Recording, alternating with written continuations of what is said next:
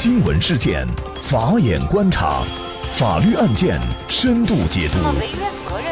传播法治理念，解答法律难题，请听个案说法。大家好，感谢收听个案说法，我是方红。今天我们跟大家来关注女生在校晕倒抢救途中被送殡仪馆死亡，死亡原因将永远成谜吗？据上游新闻报道，六月十五号下午，盐城市滨海县陆集中学初三女生李某杰在教室内突然晕倒，校方随即将其送到当地镇卫生院抢救，同时拨打了滨海县人民医院幺二零急救电话。李某杰的母亲韩翠萍表示，接到电话以后，她就赶紧去卫生院。卫生院医生说孩子状况不好，要马上送县人民医院。在卫生院的救治过程当中，滨海县人民医院的医护人员也参与了抢救。随后告诉韩翠萍，她孩子已经没有了生命体征。卫生院医生说送到县人民医院再试试。于是幺二零就把孩子抬上了救护车。韩翠萍回忆，在救护车上，孩子戴着氧气罩，还一直在打点滴，双腿也偶尔有抖动。可是让韩翠萍没有想到的是，说好的去县人民医院抢救，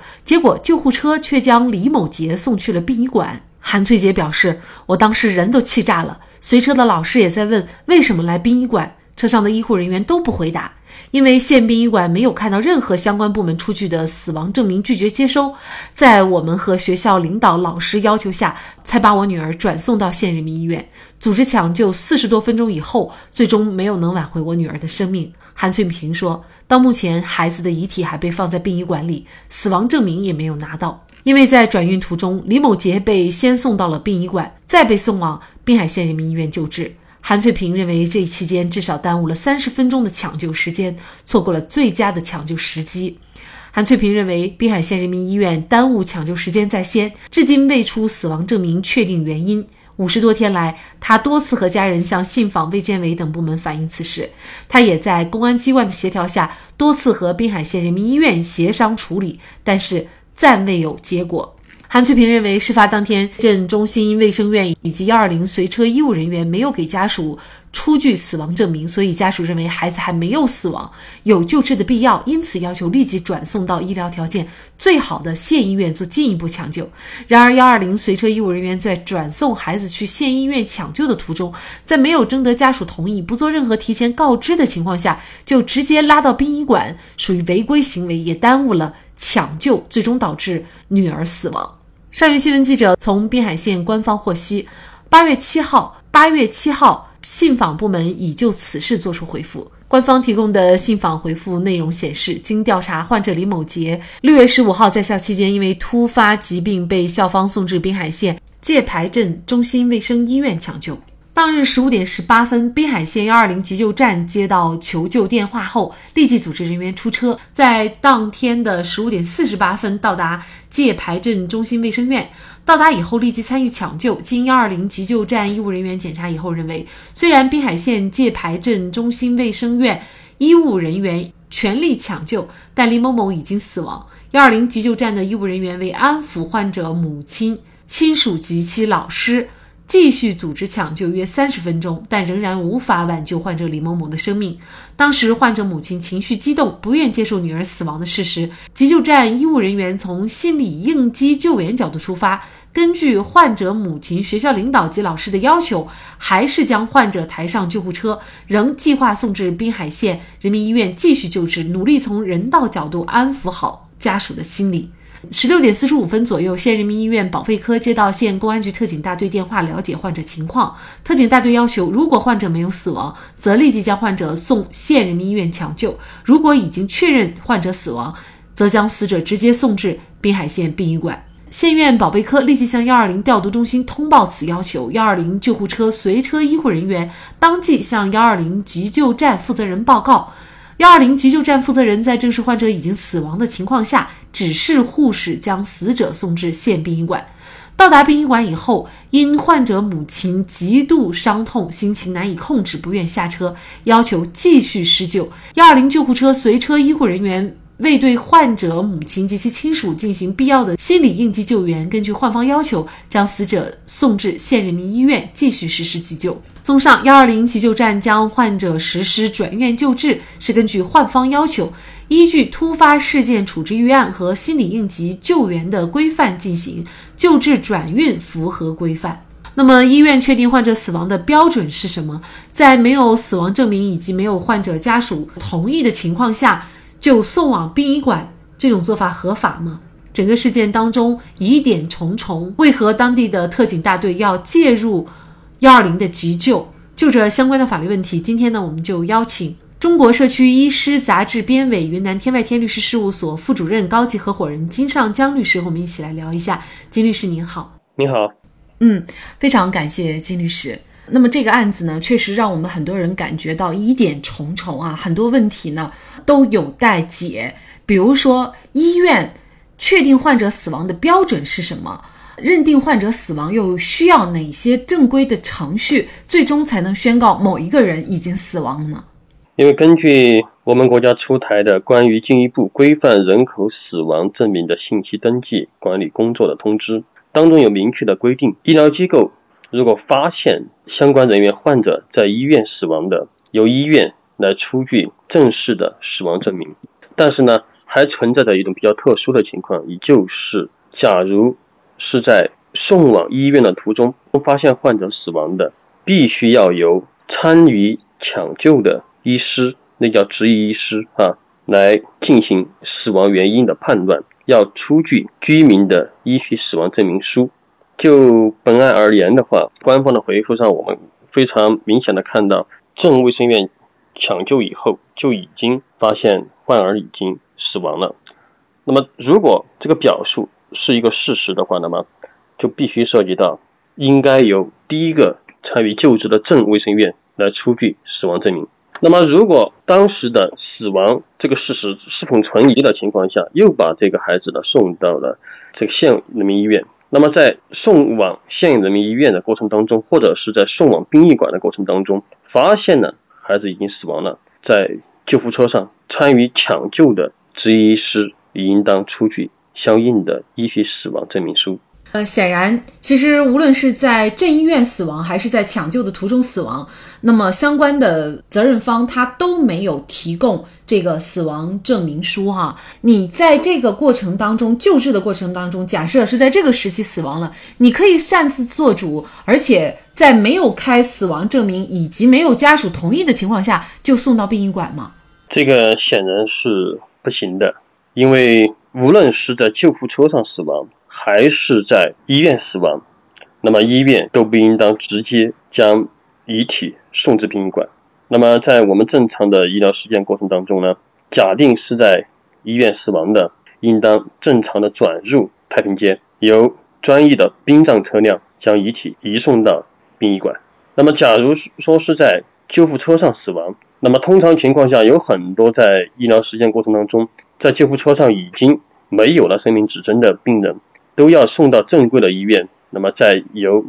医院进行检查确认，由 医疗机构出具死亡证明书以后呢，将遗体暂行保存在医疗机构，再联络家属将遗体呢送至殡仪馆处理。因为殡仪馆的选送到底送哪个殡仪馆，完全由这个死者家属决定。所以说，在送至殡仪馆的这个问题上呢，我们认为呢，在这个案件当中，医疗机构。包括这个幺二零的送到殡仪馆的这个行为呢，我们存认为还是存在一些不妥的。嗯，其实无论是法律规定，还是在医院的实务操作当中，都是遵守这样的一个程序的。但是呢，镇医院的抢救人员也好，他不可能不知道死者如果死亡，他需要经过这样的一个程序。但是呢，他却在没有经过任何同意和没有完善手续的情况下，就直接送到了殡仪馆。那么这背后的原因到底是什么？事实上，在政府的相关通告当中是。没有查清的，也没有做出相关的解释的，还而且还有一件事让我们匪夷所思的是呢，在进行抢救的过程当中，医院的医护人员居然还接到了特警大队的电话，告诉他们应该怎么做。这个事情它跟特警大队又有什么关系呢？特警大队进行的这样的一个指令也好，它是在他的职权范围内吗？我们必须要明确的是这个。幺二零送诊的这个行为呢，它是属于一个院前医疗急救的行为。什么叫院前医疗急救呢？实际上，幺二零参与这个事件的一个主要目的，一个是在现场帮助对患者进行救治，其次呢，在整个转运转院过程当中呢，要发挥一个转运搬运的一个作用。那么在这个情况下，他应当积极的按照我们国家院前医疗急救的管理办法来进行处置。在这个案件当中，我们也非常意外的看到了特警大队在送殡仪馆还是送医院的这个指示上有一个表述。那么我们首先要明确的是，这个特警大队他参与这个事件的一个原因是什么？是学校和特警大队进行了沟通，还是幺二零或者当时参与？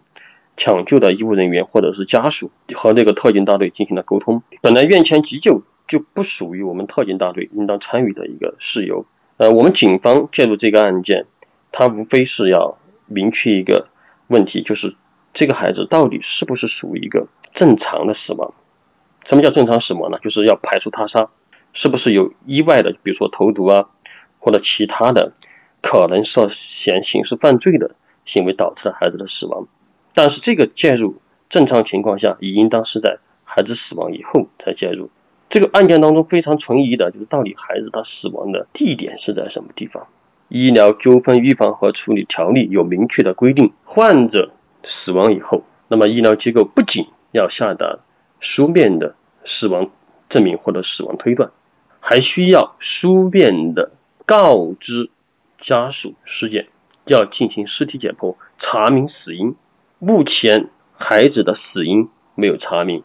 我们认为医院在孩子死亡以后，这个尸检告知义务是没有积极履行的。更重要的是，有没有下达尸检的告知，这个是对本案的查因是有重要的影响的。那么，据媒体报道呢，至今为止是案发到现在五十多天的时间了。但是呢，都没有出具一个死亡证明来确定死因，这个确实也非常奇怪。通常死因证明的话，是不是只要家属来申请，多少天之内就可以出具这样的一个证明了呢？嗯，首先，呃，很重要的一个问题是，死亡证明和死亡原因的证明是两个不同的概念。死亡证明即是证明患者或者这个我们的普通的公民已经死亡了。公民由生到死以后，然后再到殡仪馆进行遗体处理的一个重要的依据，因为没有死亡证明的殡仪馆还有的情况还不太敢处理这个遗体。那么死亡原因的这个认定呢？假如说这个患者他死亡比较快，或者是在死亡之前没有通通过相应的辅助检查，或者他的这个死亡原因不明的情况下，医疗机构他已是不一定能够完全的判断。临床的死因，那么这就要求患者死亡以后呢，医疗机构要告知，而且是书面告知患者家属要进行尸体解剖，通过法医学的手段来查明真正的死亡原因。但如果医疗机构告知以后，患者家属选择拒绝尸检，那么所产生的死因无法认定的法律后果，以及维权所带来的一些障碍，所形成的。一些不利的法律后果呢，应当由患方来承担。死亡原因的鉴定呢，这个是有时限的。患者死亡以后，死亡原因不明的，或者医患双方对死亡原因有疑义的，应当在四十八小时常温的情况下对遗体进行尸检。那么，如果遗体是在冰冻的条件下呢，可以在七天以内进行尸检。那么现在我们看了，已经过了五十几天了，首先是没有通过。尸检查明死因的条件，因为时时间已经过掉了。那么也就是说，假设韩翠萍她没有去，呃，错过了这个时间，那么现在其实是也无法做出她的真正的死亡原因的一个鉴定了。这是不是对她的后续维权会产生非常重要的影响呢？如果要对这个案件进行定性，必须要根据两方面的证据来予以定性。首先是在整个正医院的抢救过程。应当是有书面的病历资料予以记载的。其次呢，在转运的过程当中，也应当有相应的转运记录，就是幺二零的一个病历资料。那么这两方面的病历资料呢，是认定医疗机构诊疗行为是否得当的重要依据。那么还应当加上患者遗体的死因鉴定的一个司法鉴定意见书，鉴定以后来，明确医疗机构的责任。但是现目前尸检已经没办法进行了。那么如果发生医疗争议，这个案件可能会对尸检告知义务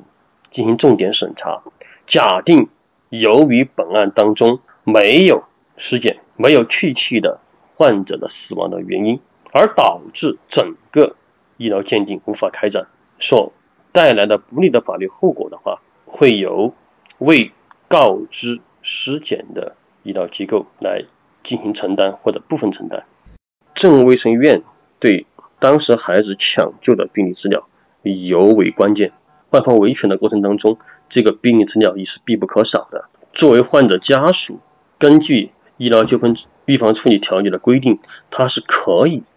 而且是有法定的权利去复印当时所形成的病历资料的，特别是镇卫生院的病历资料。如果镇卫生院的病历资料我们复印出来，发现患者已经死亡了，那没有出具死亡证明，以及进行相应的事件告知，那镇卫生院就可能承担相应的法律责任。但假定镇卫生院所出具的病历资料显示，当时孩子仍然有生命体征，或者当时的镇卫生院并不认为孩子已经死亡了，那么官方的回应就可能会存在一定的问题。所以说，镇卫生院的病历资料在本案当中尤为重要。我希望呢，这个事件调查的各方应当引起重视，而且呢，作为患方，他是有权利将镇卫生院的病历资料复印到手的。那么到时候真相必定会大白于天下。女孩到底是他杀还是意外死亡？是否能够排除刑事案件？无论女孩是否在救助过程当中死亡，医院都不应该违反规定，在没有征得家属同意的情况下就擅自把女孩送往殡仪馆。孩子的母亲需要知道事情的真相。特警队又是什么原因介入此案？重重疑点让人揣测背后的真相。官方回复最后一句是：幺二零急救站将患者实施转院救治，是根据患方要求，依据突发事件处置预案和心理应急救援的规范进行救治转运，符合规范。明明违法的行为，为何说成是符合规范？一切有待调查，我们将继续关注。在这里，再一次感谢中国社区医师杂志编委、云南天外天律师事务所副主任、高级合伙人金尚江律师。那么，大家如果想获得我们节目的图文资料，欢迎您关注“个案说法”的微信公众号，在历史消息当中就可以找到这期节目的全部图文资料。那么，大家在生活工作当中遇到一些法律问题呢，也欢迎大家向我们进行咨询。您可以添加幺五九七四八二七四六七这部手机号码的微信号，就可以找到我们，他们都非常的资深、专业和负责任。感谢您的收听，我们下期节目再见。